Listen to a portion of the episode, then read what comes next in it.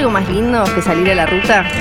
Manejar durante horas mirando cómo el paisaje se transforma. Las voces de la radio se confunden con nuestros pensamientos.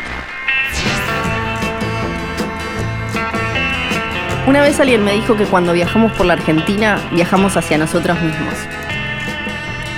Los viajes son los lugares que conocemos, pero también las personas con las que nos cruzamos. Y tanto en las grandes ciudades como en las rutas más desiertas, donde hay una historia, hay una IPF. La aventura no empieza cuando arrancamos el auto, sino mucho antes, cuando la planeamos. El viaje comienza con los consejos de lugares para comer, dormir o sacar una foto. Y por eso, cuando escuchamos un audio guía de IPF, ya estamos viajando.